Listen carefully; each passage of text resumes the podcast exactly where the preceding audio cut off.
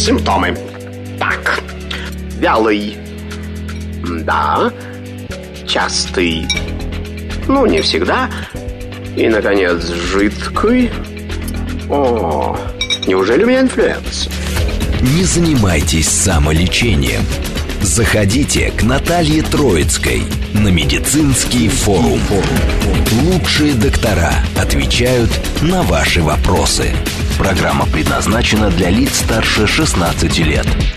Всем доброго дня! Медицинский форум открывается. С Первомаем поздравляю. И поговорим мы сегодня на самую весеннюю тему. О гастрите будем говорить, друзья мои. С вами Наталья Троицкая. Всех рада еще раз приветствовать. Ну а почему самое весеннее? Потому что все обострения, желудочно-кишечные, конечно, гастриты, хронические обострения и прочие, инфекционные гастриты, разные отравления нехорошие встречаются именно весной. Ну, в общем-то, сейчас уже ближе к лету, конечно. Но я почему э, как раз э, обратила внимание, что праздничные дни, шашлыки, встречи, дачи, открытие сезона, конечно же, барбекю абсолютно разные. Все, что хочешь, хочешь пожалуйста, такое жареное, такое на гриле. Все покушали, а потом, потом уже бегут к врачи, как говори, э, к врачам, как говорится. Итак, напомню, координаты нашего эфира присоединяйте, пожалуйста, может, даже какие-то советы дадите, а может быть, у врача как раз спросите совет, что делать, какие анализы давать, куда бежать. Ну, в общем-то, и о симптомах поговорим гастритов. Итак, смс-портал плюс семь девятьсот двадцать пять восемь восемь восемь восемь девяносто четыре восемь. Телеграмм для сообщений, говорит МСК. Бот, и не только для сообщений, в Телеграме у нас тоже идет трансляция. Рутюб, пожалуйста, смотрите. ВКонтакте также пишите, звоните. И, ну, прямой эфир 8495-7373-94-8. Вот координаты все сказаны. Представляю нашего гостя на связи с нашей студией по скайпу. Врач-гастроэнтеролог 57-го отделения гастрогепата и панкреатоэнтерологии Боткинской больницы Светлана Осипова. Светлана Владимировна, здравствуйте. Э, добрый день. Добрый день, Наталья. Добрый день, уважаемые радиослушатели. Рада сегодня быть с вами. Слушайте, у вас Готова такая... Да. говорить. Я сразу хочу сказать, у вас такая вот э, красивая картинка на, на аватарке. Птички, природа. Как раз в тему, да? Вот у нас как да, природа, весна пикники. идет. И, и работа у вас прибавляется, кстати. Как, как насчет этого? Ну, вы, безусловно, правы. Сезонное обострение гастроэнтерологических болезней – это весна, осень и э, большие праздники, большие выезды, большое общение. Как правило, сопровождается увеличением жалоб у нас, у нас у всех. А вообще вот насколько гастрит распространенное заболевание? Потому что так вот откроешь ну, интернет, да, посмотришь, биваешь гастрит, что это самое частое воспалительное э, заболевание. Это так или нет все-таки? А, у этого вопроса две стороны. Угу. Конечно, как сформулированное заключение на приеме у доктора, гастрит звучит очень часто. И 80-85% взрослых с этим заключением так или иначе сталкивались. Но если мы говорим о, о истинном воспалении, которое видят гистологи, изучая слизистую желудка, которую берут при исследовании при гастроскопии, эзофагогастрододеноскопии. Э, к счастью, э, ситуация чуть лучше. Это где-то треть взрослого населения. И Москва, как индустриальный город, как высокотехнологичный город с э, высоким темпом жизни, к этим цифрам близок. Угу, понятно. То есть не, не то, чтобы у каждого там второго, но у каждого четвертого, пятого человека получается гастрит. В той, или иной фор, в той или иной форме э, признаки воспаления слизистой желудка мы выявим. А вот у меня вопрос, Владимир, с какого возраста мы начинаем сталкиваться с этими как раз а, воспалительными проявлениями, да, с гастритами? Почему я спрашиваю? Потому что, сами понимаете, фастфуд, подростки наши, дети, уже, вот, вот, вот у меня у ребенка на день рождения было, ну, 8-9 лет ребята, они уже попробовали весь фастфуд, и пиццы, и всякие, не знаю, чипсы, и все, что хочешь, и газировку. Ну, это же молодой организм, совсем молоденький, он уже испорчен вот этими вещами. Ну, давайте опять же разделим ситуацию на две части. Если говорить про острый гастрит, то да, начиная с младенчества, так или иначе происходит инфекционное заболевание, происходят какие-то моментальные раздражения э, нагрузочной пищей, э, последствия разовых или короткокурсовых приемов лекарств, и э, протекает так называемый острый гастрит, который завершается самовыздоровлением. Э, молодые организмы с высокой репаративной, то есть способ, с высокой способностью к восстановлению тканей, слизистых тканей выходят как правило, из таких ситуаций без потерь. А, если говорить о хроническом гастрите, о хроническом воспалении, долго протекающем, то к нему надо прийти. А, то есть э, нарушение режима питания, нагрузочная еда, курение, алкоголь, это все должно повторяться во времени, и, конечно, это взрослые годы. Взрослые годы это приблизительно какие? Ну, ориентировочно к 30 годам более половины молодых людей так или иначе либо самостоятельно принимали желудочные лекарства, чтобы успокоить симптомы, либо даже обращались к специалисту. Ну, то есть вот как раз по поводу симптомов сейчас мы будем говорить по поводу острого и хронического гастрита. Угу. Кто с этим как раз долго и активно живет. Потому что есть же инфекционные гастриты и еще какие-то гастриты. Об этом тоже поговорим. Хеликобактер пилори, это я уже закидываю удочку, потому что без этого мы никуда. Понятное дело, что с этим нужно разбираться и должен все-таки каждый об этом знать, э, к чему это приводит, э, закрытие глаз на эту не очень хорошую эту инфекцию, да, или флору, как вот хеликобактер. Инфекцию. Да. Это доказанный монобактериальный агент. Одна бактерия. Но много проблем. Вот, да. Итак, острый гастрит. Давайте поговорим о симптомах. Эм, вот мы уже поняли, да, что к 30 годам, если вести такой неправильный образ жизни, а именно все, что хочешь есть, не дай бог курить, и, не дай бог, пить, выпивать, да, спиртные напитки. Ну и, в общем-то... Ну или, наоборот, ограничивать себя в рационе с большими пищевыми промежутками. О. А, кушая один раз в день, но за весь день. Так, тоже стоп. это так, неблагополучная стоп. ситуация. Я вклиниваюсь, Светлана Владимировна, по поводу да. вот этого. Вот у нас же диета сейчас очень модная. Это как называется 6 эм, на 18, то есть 18 часов не есть, 6 есть. Или интервальное голодание. Интервальное голодание. Вот, вот прокомментируйте сразу, потому что у нас сейчас весна, у нас же к лету активно все готовятся. У меня среди знакомых уже несколько вот на такой интервальное голодание сели. Тут, на мой взгляд, опасным э, моментом является тот э, долгий голодный промежуток, потому что так или иначе базовая секреция, то есть выработка химических агентов слизистой желудка, она продолжается э, круглосуточно. И точка, точка приложения должна быть, да, в ночные часы она существенно ниже. Но в период нашей активности э, выработка секрета, в том числе соляной кислоты, происходит, и субстрат для работы ей необходим. А, поэтому все-таки э, дробное питание с рациональным колоражем, с рациональным ассортиментом продуктов, адекватная физическая нагрузка, и все это во времени – это самый надежный и самый безопасный путь к контролю массы тела. Я думаю, с этим согласятся и гастроэнтерологи, и диетологи. То есть 5-6 раз в день небольшими порциями. Да, разделив, питаться. да, разделив весь свой положенный колораж с вычетом того дефицита, который мы хотим разумно приобрести, разделить на 5 приемов пищи, э, кушать в спокойной обстановке, пережевывать эту еду так, чтобы она была удовольствием – так, чтобы успевал насыщаться, наполняться не только желудок, но и насыщаться наш мозг. Да, потому что быстрая еда в попыхах и не успевает дойти сигналы э, до головного мозга, и мы переедаем. Все это актуально.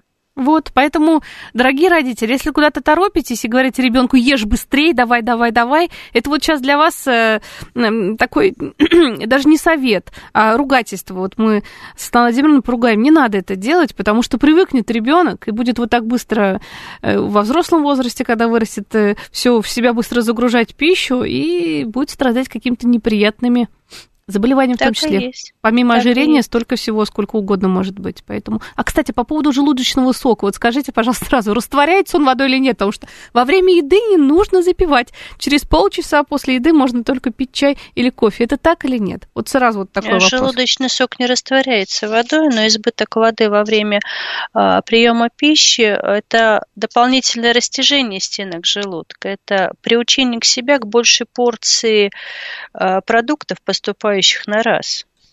То есть, э, и если так повторять, то насыщение со временем будет происходить от большего объема э, продуктов.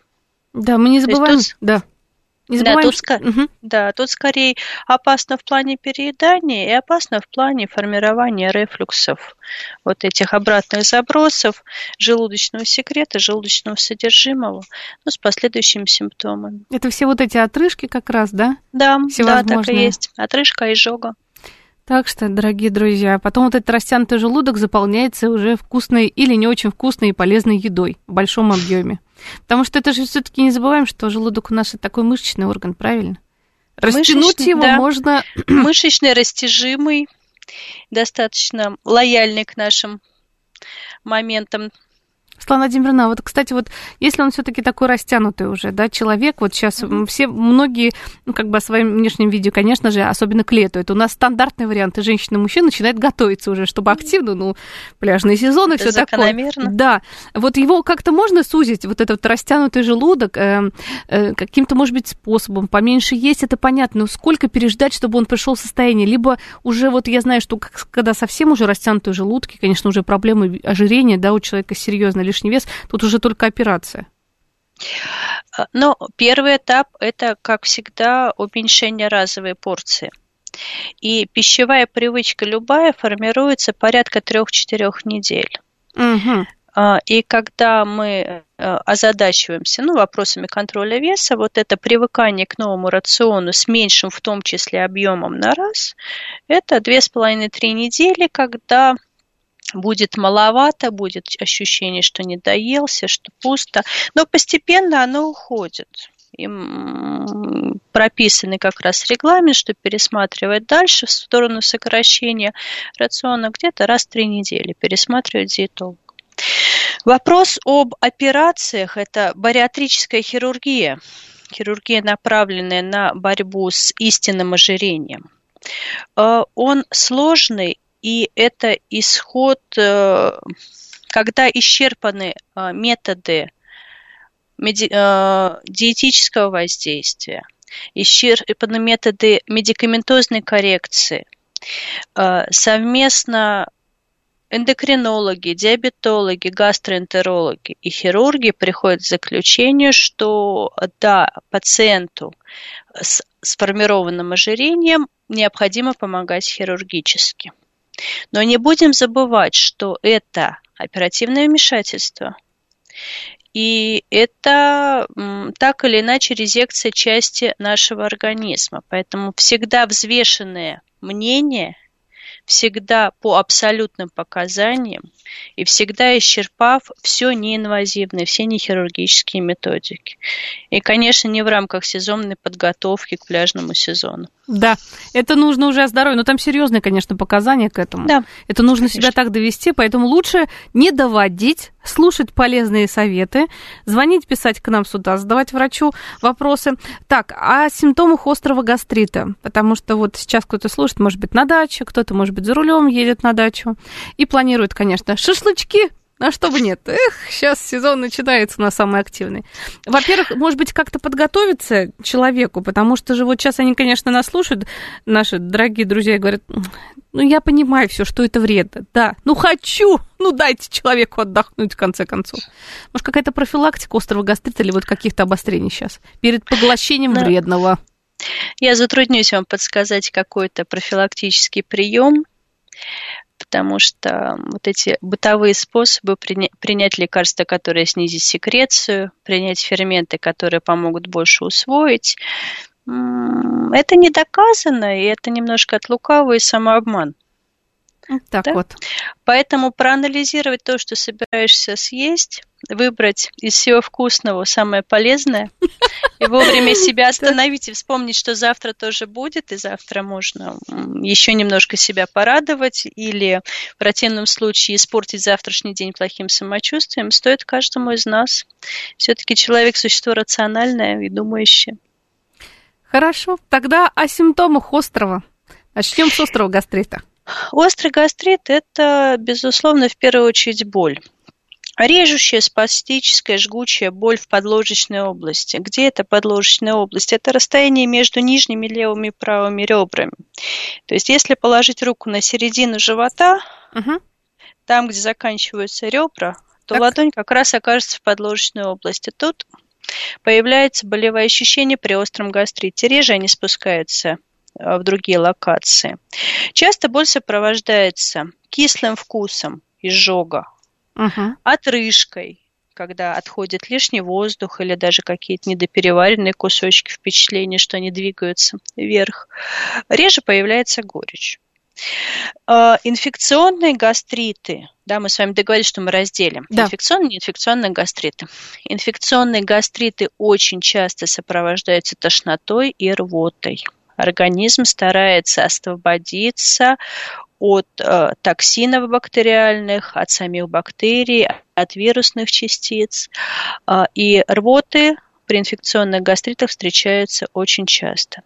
И, как правило, симптомы общей интоксикации организма характерны для инфекционных гастритов. Что это? Повышение температуры, выраженная слабость, озноб, вялость и апатия не характерны для неинфекционного гастрита. Это, скорее всего, какой-то опасный агент, который попал или с жидкостями, или с продуктами. Угу. Фекально-оральный путь передачи самый частый. Что это? Это плохо вымытые руки, плохо вымытые продукты, продукты постоявшие, второй момент это а, продукты, которые э, хранились в недостаточных правильных термических условиях. Забываем когда... про салат, даем вечером его в конце-то концов. Вот. Хороший салат стоит, пусть на столе стоит.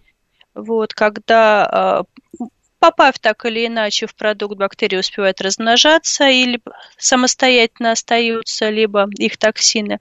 Вот. Но и вирус, источниками вирусных э, гастри... Э, возбудителей является Опять же, вода из сырых водоемов, талые воды, которые остаются сейчас на дачных участках.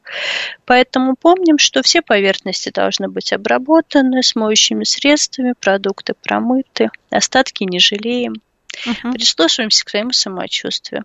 И воду из источников, как казалось Нет, бы, родник, по дороге заеду, воду, воды наполню на дачу и попьем водички вкусной. Да.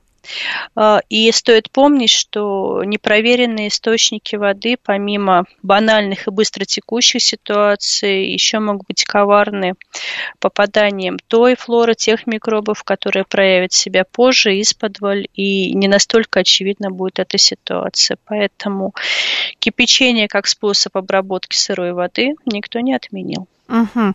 А все-таки, а какие это могут быть микробы? Вы сейчас сказали, через какое-то время?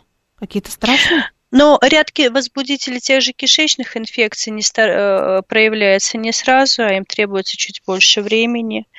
Да, э, споры э, паразит, споры паразитов имеют право быть в воде, да, гельминтные инвазии, вспомним, да, английских инвазиях очень коварных и тоже, и не банальные тоже встречаются, поэтому надо быть настороже. Качество воды имеет большое значение для всех нас. Ну, поэтому это очень прям вот нужно быть очень-очень-очень аккуратным в этом плане, потому что не Тем более весеннее время, когда идет талая вода, и смывается почва, и смывается вместе э, с почвой и остатки экскрементов животных. То есть родниковая вода должна быть термически обработана. Угу. Так, ну вот по поводу острого гастрита, по поводу лечения острого гастрита, это же, конечно, к врачу-гастроэнтерологу. Каких-то рекомендаций у нас не будет здесь. Но в какой момент обращаться к врачу? Или как-то, вот, кстати, вот острый гастрит, вот вы сказали, у молодых наших, у э, подростков, у детей, он как-то, ну, так как организм молодой, здоровый, он восстанавливается слизистой, все становится хорошо. У людей постарше, тем более пожилого возраста, тут уже с восстановлением беда. Вот, да. Что делать, когда обращаться к врачу? Смотрите, такой момент, который мы можем заподозрить у себя инфекционное состояние, да, то, что я говорила, это выраженная тошнота с рвотой однократной или повторной, повышение температуры тела, болевой синдром, который э, не проходит, а набирает обороты, требует обращения к врачу, к врачу в максимально короткие сроки. Этими проблемами занимаются многие специалисты. Это и врачи общей практики, и терапевты. В ряде случаев и консультации хирургов бывает необходимо. А, то есть тут надо быть, что называется, на стороже. А, острые гастриты не инфекционные, а, как вы уже сказали, верно, безусловно, у молодых людей или у взрослых людей, которые однократно сталкиваются с ситуациями, проходят, как правило, самостоятельно за 2-3 дня на фоне э, рационального питания, исключения травмирующих агентов, которые на самом деле для всех нас очевидны, и, скажем так, самостихают. А вот повторение жалоб во времени, когда и все чаще и все чаще возникает боль или диспепсия, да, и изжога, отрыжка и боль. После все меньшего раздражения, все меньшей пищевой погрешности э, является большим поводом, чтобы задуматься и обратиться к врачу. Угу. И, вот... и, при, и специалистом первого приема будет, безусловно, терапевт потому, э, или врач общей практики, потому что есть еще много вопросов, которые надо задать человеку, чтобы сориентироваться, что ведущее, что первоочередное и подумать о том, что сделать все-таки когда-то гастроскопию. Мы подходим уже к диагностике, потому что, ну, да. Светлана Владимировна, боятся ее, боятся. Вот сколько у меня знакомых, которые э, вот, э, ну, у фармацевтов лечатся, правда. Ну, вот от изжоги что-то купит. Ну, болит, ну, нож, или что-то, какой-то препарат дартаверин, не знаю, что-то выпьет. Вроде полегче стало. Какой-то э, нестероидный противовоспалительный препарат. Ну, вот к врачу да знаю, что проблемы с желудком у всех обострение. Ну, гастроскопию сделать боятся. Почему? Сейчас отвлекусь, маленькую ремарку себе позволю по услышанному. Да, прием болеутоляющих препаратов, нестероидные противовоспалительные средства, в простонародье болеутоляющие или анальгетики, а, при любых ощущениях в животе, гастроэнтерологического толка крайне нежелательны поскольку, да, симптомы они уберут, а скорее замаскируют.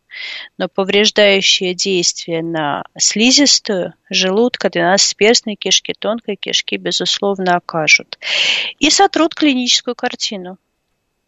А в ряде случаев, если мы говорим о похожем на гастрит начале каких-то состояний, например, аппендицита, замаскируют симптомы и могут привести к серьезным, скажем так, осложнениям, к несвоевременной диагностике и к развитию ну, тяжелых состояний. Поэтому, если болит живот, принять болеутоляющую таблетку можно только если ты уверен в причине этой боли. Вот так, потому что многие а лучше забывают. этого избегать. Да, многие забывают, что есть другие какие-то опасные состояния, в частности, какие-то действительно ну, все что угодно может быть. А вдруг это язва, например, правильно? Да. Не дай бог, есть. открылось как-то чего-то. Это вообще страшные моменты. Поэтому давайте, ребятушки, а что-то вот можно такое вот, ну, надо обращаться к врачу. В общем, одно. Если живот болит, надо. Ну, по большому счету, это самый э, э правильный, самый общий совет. Если живот болит, спросите у врача. У нас высокая доступность медицинской помощи, и амбулаторный, и скоропомощный, и стационарный. Москва в этом плане находится в замечательном положении. Угу. А, кстати, вот гастроскопию спрашивают, можно ли заменить УЗИ ЖКТ? Э, это разные методики.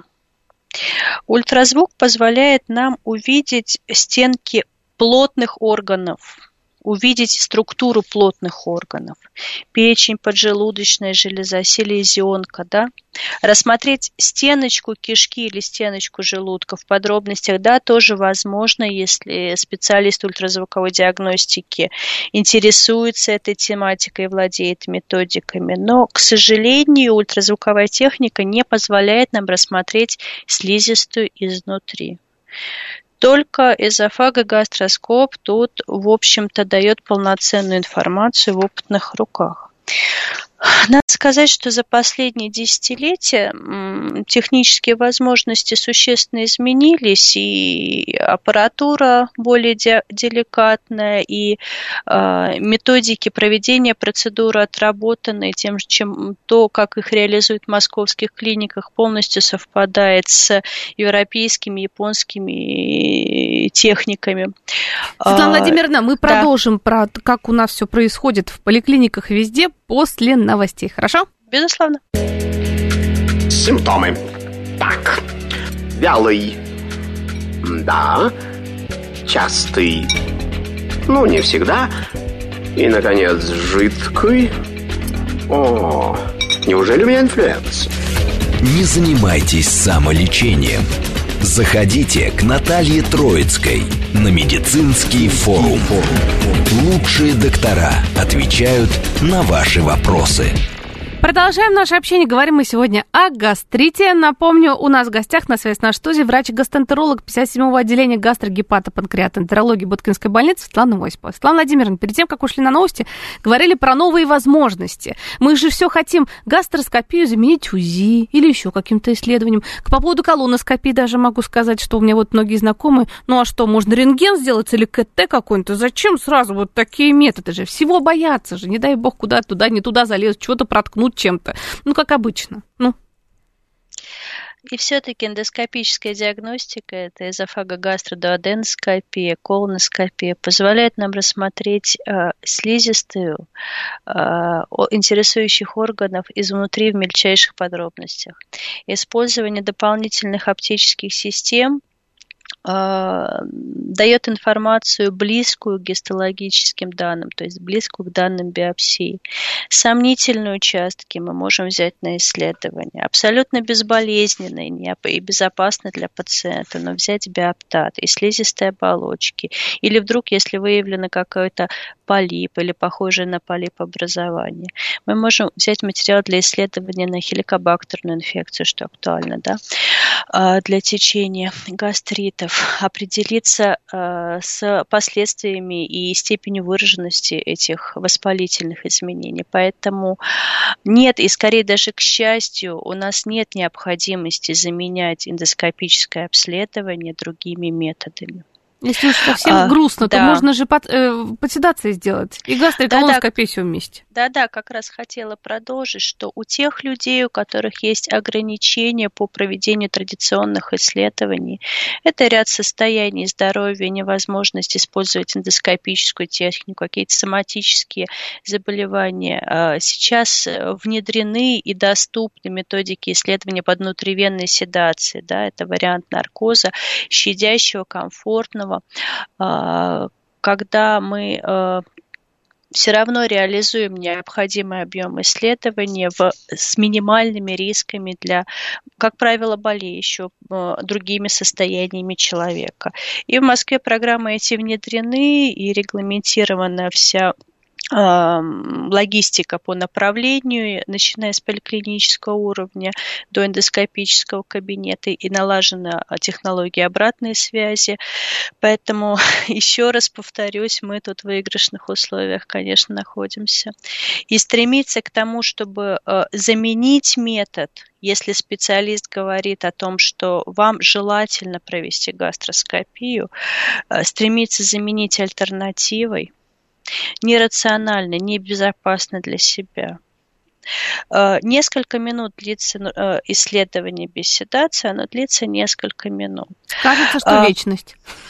Но тут очень важно, во-первых, осознать важность для себя этого исследования и довериться специалистам, потому что врач-эндоскопист и медсестра, которая работает с доктором, всегда подсказывают, как правило себя вести. И надо сконцентрироваться на этих советах именно на них и стараться вдумчиво их реализовывать моментально. Тогда все будет быстрее, эффективнее с э, минимальным дискомфортом.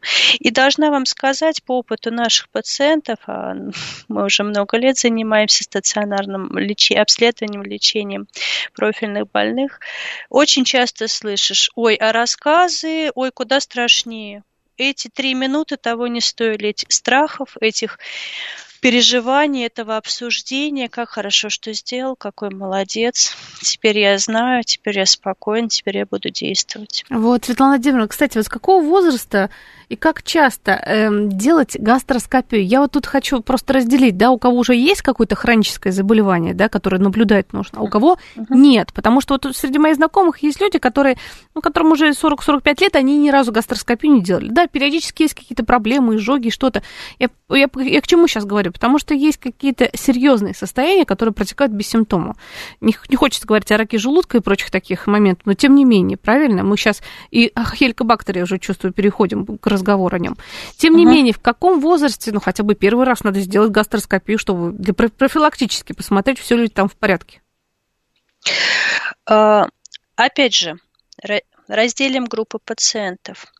Если э, в семье у кровных родственников, кто это? Мама, папа, бабушки, дедушки, сестры, братья, единокровные. Встречалось онкологическое заболевание желудочно-кишечного тракта. То 35 40 лет тот рубежный момент, когда необходимо проводить диагностическое исследование, поскольку э, есть наследственная группа риска. То есть это при отсутствии симптомов жалоб и каких-то состояний. То есть то, что называется чекап. Угу. Да, если есть такие рисковые моменты. А, дальше. Люди с повторяющимися жалобами – а, после обсуждения, после а, первого этапа лечения, коррекции всех факторов риска, возможно использование а, лабораторных скринингов, как ориентира. Но если жалобы сохраняются, несмотря на исправленный режим питания, отказ от курения, отказ от алкоголя, при исключении приема лекарств, раздражающих желудок, и все равно сохраняются жалобы, это повод для эндоскопического обследования. Вот. Э, кроме того, э, опять же, если при неинвазивной диагностике выявили маркеры либо хеликобактерной инфекции, либо э, нарушение секреторной работы желудка, это тоже повод для того, чтобы выполнить эндоскопическое дообследование. По поводу хеликобактерной инфекции. Давайте о ней пару слов скажем. Хотя тут нужно очень много говорить слов. А, вот. Она ведь у многих да. есть, но у кого-то она в большом количестве разрушает практически и слизистую желудка, и даже вызывает какие-то не только придрак, да, говорят, но и онкологический состояние это уже все, все доказано, все, все уже понятно, что э, с ней надо что-то делать. А у кого-то она вот есть в каком-то маленьком количестве, живут 100 миллионов лет, ну, хорошо, много лет живут и не знают никаких проблем. Вот как понять, да? Да. Мы с вами сейчас говорим о людях, у которых есть жалобы угу. со стороны верхних отделов живота. Есть болевой синдром, есть упорная диспепсия. А, есть лабораторные методы неинвазивной диагностики хеликобактерной инфекции. Они могут быть выполнены первым этапом. Это серология крови, это быстроуреазный тест, это гастропанель. При отрицательных результатах у молодых людей без симптомов тревоги мы можем отсрочить и вернуться повторно к этому вопросу через, э, грубо говоря, 3-6 месяцев. Если мы выявляем скринингово маркеры хеликобактерной инфекции, на настоящий момент это э, является эм, ну, не озвученным показанием, но осмысленным дальнейшим действием будет гастроскопия. Потому что только там мы сможем оценить э, длительность воспаления, степень воспаления, наличие атрофии слизистой желудка, да, это продолжение хеликобактерной инфекции, формирование каких-то ассоциированных состояний. Причем при гастроскопии э, в плане оценки э, именно продвинутости воспалительного процесса по определенным регламентам в ряде случаев берется, биоп... берется биопсия слизистой. Есть регламенты, по которым берутся биопсии и определяется степень и характер воспаления на клеточном уровне. На настоящий момент считается, что при наличии хеликобактерной инфекции и признаков эндоскопических гастрита, это достаточный повод для проведения антибактериальной терапии. Международные регламенты разрешают по желанию пациента лечить хеликобактер и в, отли... и в отсутствии воспаления. То есть дело гастроскопии, идеальная картинка, но есть симптомы и есть признаки, достоверные признаки хелик-инфекции. Это называется лечение хеликобактерной инфекции у людей с э, функциональной диспепсией. И показали исследования, что в небольшом проценте случаев мы добиваемся купирования симптомов. Но при выявленном воспалении воспалении. Хелик, желательно хеликобактерную инфекцию, необходимо пролечивать полноценно режим этого э, лечения, а, препараты, они выбираются индивидуально. У нас сейчас несколько схем, они многие себя успешно показывают в нашей стране прописаны регламенты по продолженному лечению, если вдруг по каким-то причинам был прерван первый этап или он оказался не совсем эффективным, но это будет рационально и в плане продолжения воспаления, и в плане профилактики трансформации в последующее состояние. А вот, кстати, по поводу профилактики состояния. Вот человек пролечился. Во-первых, такой вопрос. Лечиться нужно всей семьей или нет? Потому что тут по этому поводу дебаты идут постоянно. То есть муж, жена, например, подросток, ребенок, либо просто ребенок. Дело в том, что, например, кто-то пролечился один, а все остальные, собственно, идут, ну, живут вместе, все хорошо, и он опять цепляет эту хеликобактер. Либо не цепляет. Тут немножечко иначе устроено. Как правило, бытовое инфицирование актуально для маленьких детей, для детей первого года жизни, у которых не э, еще идет становление иммунной функции, которая действительно собирает всех возбудителей с поверхности и не совсем полноценно с ними борется. Но все мы с вами приучены к тому, что у младенца и малыша своя посуда, своя чашечка, ложечка, э, пустышки обрабатываются термически, да, и мы моем руки и следим за тем, чтобы э, ребенок не хватал нашу чашку-ложку. Угощать, конечно, и, и там своим кусочком малыша э, не очень правильно, но в культуре российской, мне кажется, это и не распространенный прием. А, а в последующем, в более старшем возрасте, бытовое инфицирование не, не доказано. Mm. Те исследования, которые пытались уточнить, не, не дали этих результатов, они оказались как показательными. Как и скорее, и скорее повторные случаи после достоверно хорошо проведенной радикации это либо рецидив собственной инфекции, либо какие-то ситуации исключения. Угу. Поэтому по пролечиванию всей семьи нет, огульно всех мы не лечим. Мы все-таки занимаемся индивидуальной терапией. Светлана Владимировна, вот если человек полностью пролечился от хеликобактер э, инфекции, mm да, все хорошо, mm то есть он сдал какой-то тест, либо вот уратный, да, по-моему, называется этот тест? Но есть несколько методик контрольных. И э, достоверными, э, стопроцентно достоверными считается э, через полтора-два месяца после завершения антибактериальной терапии выполнение либо определение антигена хеликобактер в кале, это белки, в общем-то, непосредственно хеликобактерной бактерии, либо оценка динамики титра антител хеликобактер в крови. Третий вариант – это если по каким-то причинам мы выполняем снова гастроскопию, мы имеем право и, должны, и можем взять биопсию слизистой для прямого выявления хеликобактера. По поводу уриазного теста. Он, безусловно, хорош для скрининга для определения тех групп людей, которым нужно делать гастроскопию, пролечивать херик. Но всегда надо помнить, и специалисты, кто занимается, это знают, что есть ряд регламентов по подготовке к этому тесту. И важно со своим доктором обсудить, как правильно подготовиться к выполнению теста. Есть сроки отмены э, антисекреторных препаратов и другие нюансы. При соблюдении этих правил, да, уриазный тест может использоваться для первичной диагностики и для контроля контроля. Угу, отлично. А вот э, если человек пролечился, все хорошо, он может в принципе забыть про хеликобактер, либо через какое-то время, через год или два или три, э, даже бессимптомно, э, может там все-таки расцветать снова эта инфекция. Ну, так, ну, скажем так, э, таких регламентов не прописано. Мы uh считаем, что если э, по достоверным основаниям проведено успешное лечение, мы считаем человека излеченным от хеликобактера. Здорово. Так, вопрос от слушателя. Насколько опасен диагноз хронический гиперпластический анторальный гастрит? Умеренный. Поставили по УЗИ.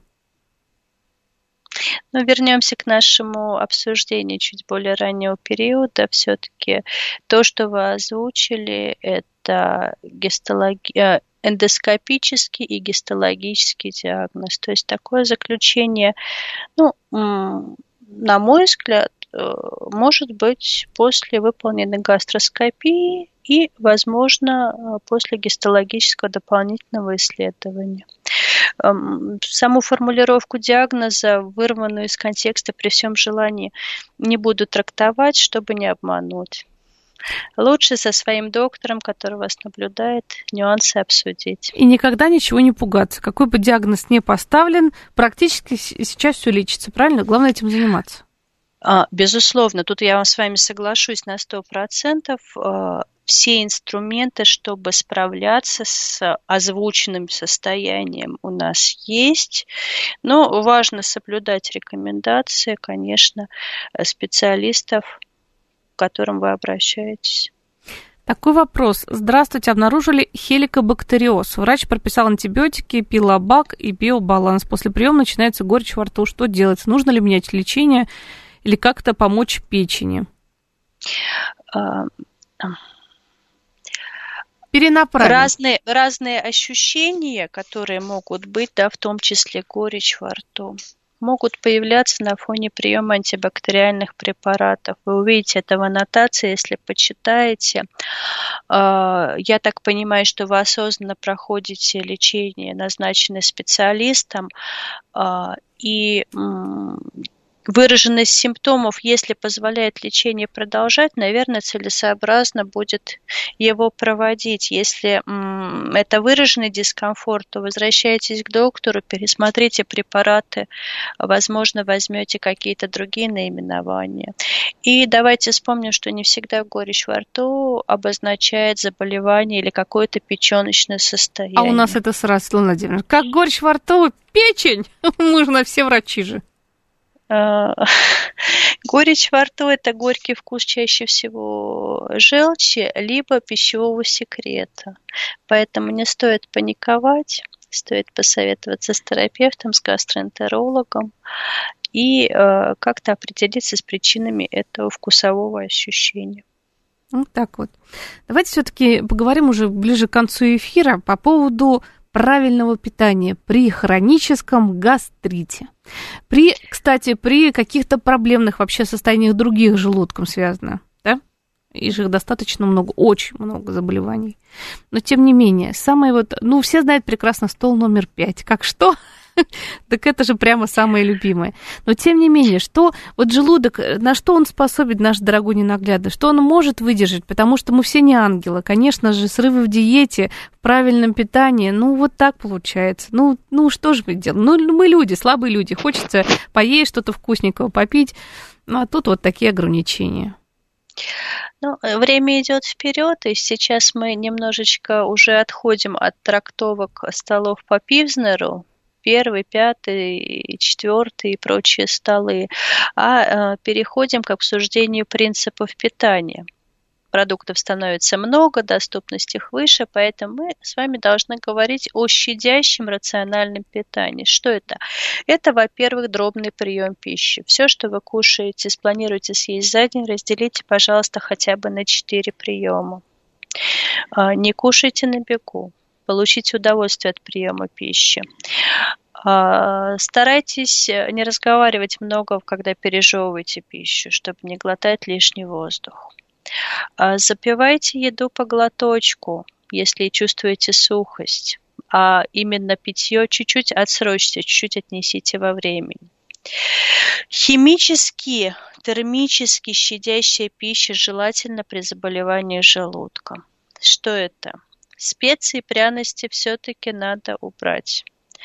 Да, мы можем добавлять зелень во время готовки, но э, в небольшом количестве и не увлекаясь.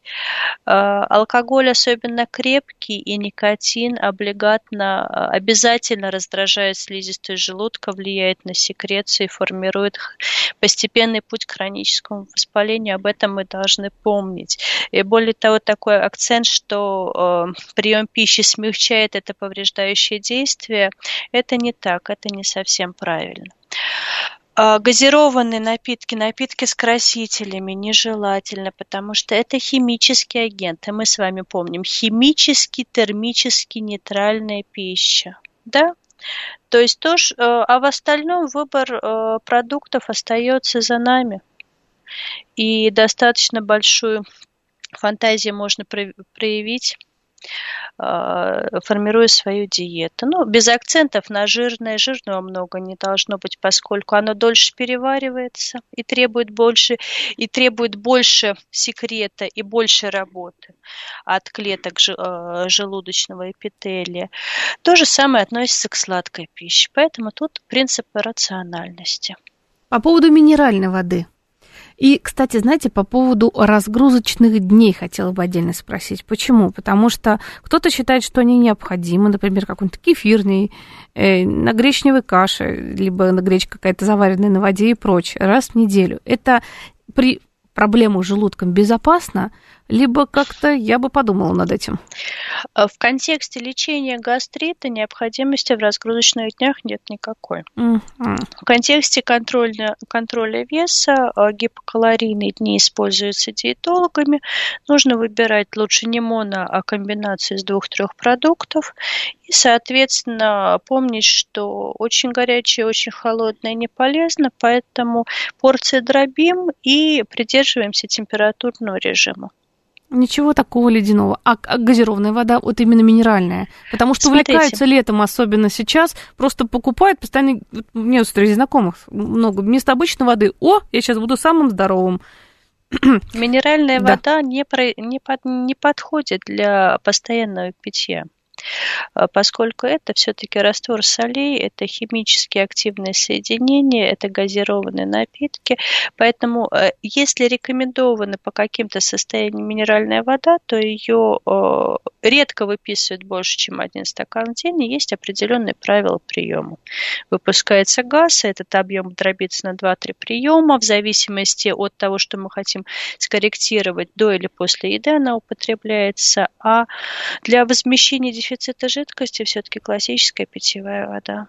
Вот не забываем об этом. Мы об этом говорим и здоровым, и людям, э, и людям с хроническими заболеваниями. Но нельзя так, потому что у нас минеральная вода, как обычно, используется, а потом возникают абсолютно разные проблемы, про которые почему-то не задумываемся мы об этом.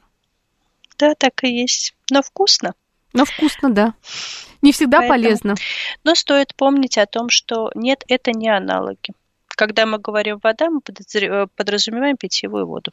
А, кстати, при гастрите нужно какой-то увеличенный объем э, воды принимать в день? Нет, мы пьем по необходимости, по жажде. Понятно, потому что у нас уже нефрологи ругали, да, что кто-то больше пьет, тоже проблема, кто-то меньше, почки страдают. Ну, по поводу других органов тоже понятно теперь. Что... Да, избыточная водная нагрузка также чревата осложнениями. Вот это вот я не Поэтому... знала. Поэтому пьем по жажде, по жажде, по желанию. Спасибо большое, Светлана Владимировна. Было очень интересно. Время эфира уже подходит к своему завершению. Обязательно встретимся уже в следующий раз в студии. Буду вас здесь ждать. Врач-гастроэнтеролог 57-го отделения гастрогепатопанкреатоэнтерологии Боткинской больницы Светлана Осипова была вместе с нами и рассказала очень много чего полезного и интересного. Будем знать, как правильно питаться, как себя и свое здоровье ну, сохранить, в конце концов. Спасибо большое вам. Всего доброго. Будьте здоровы.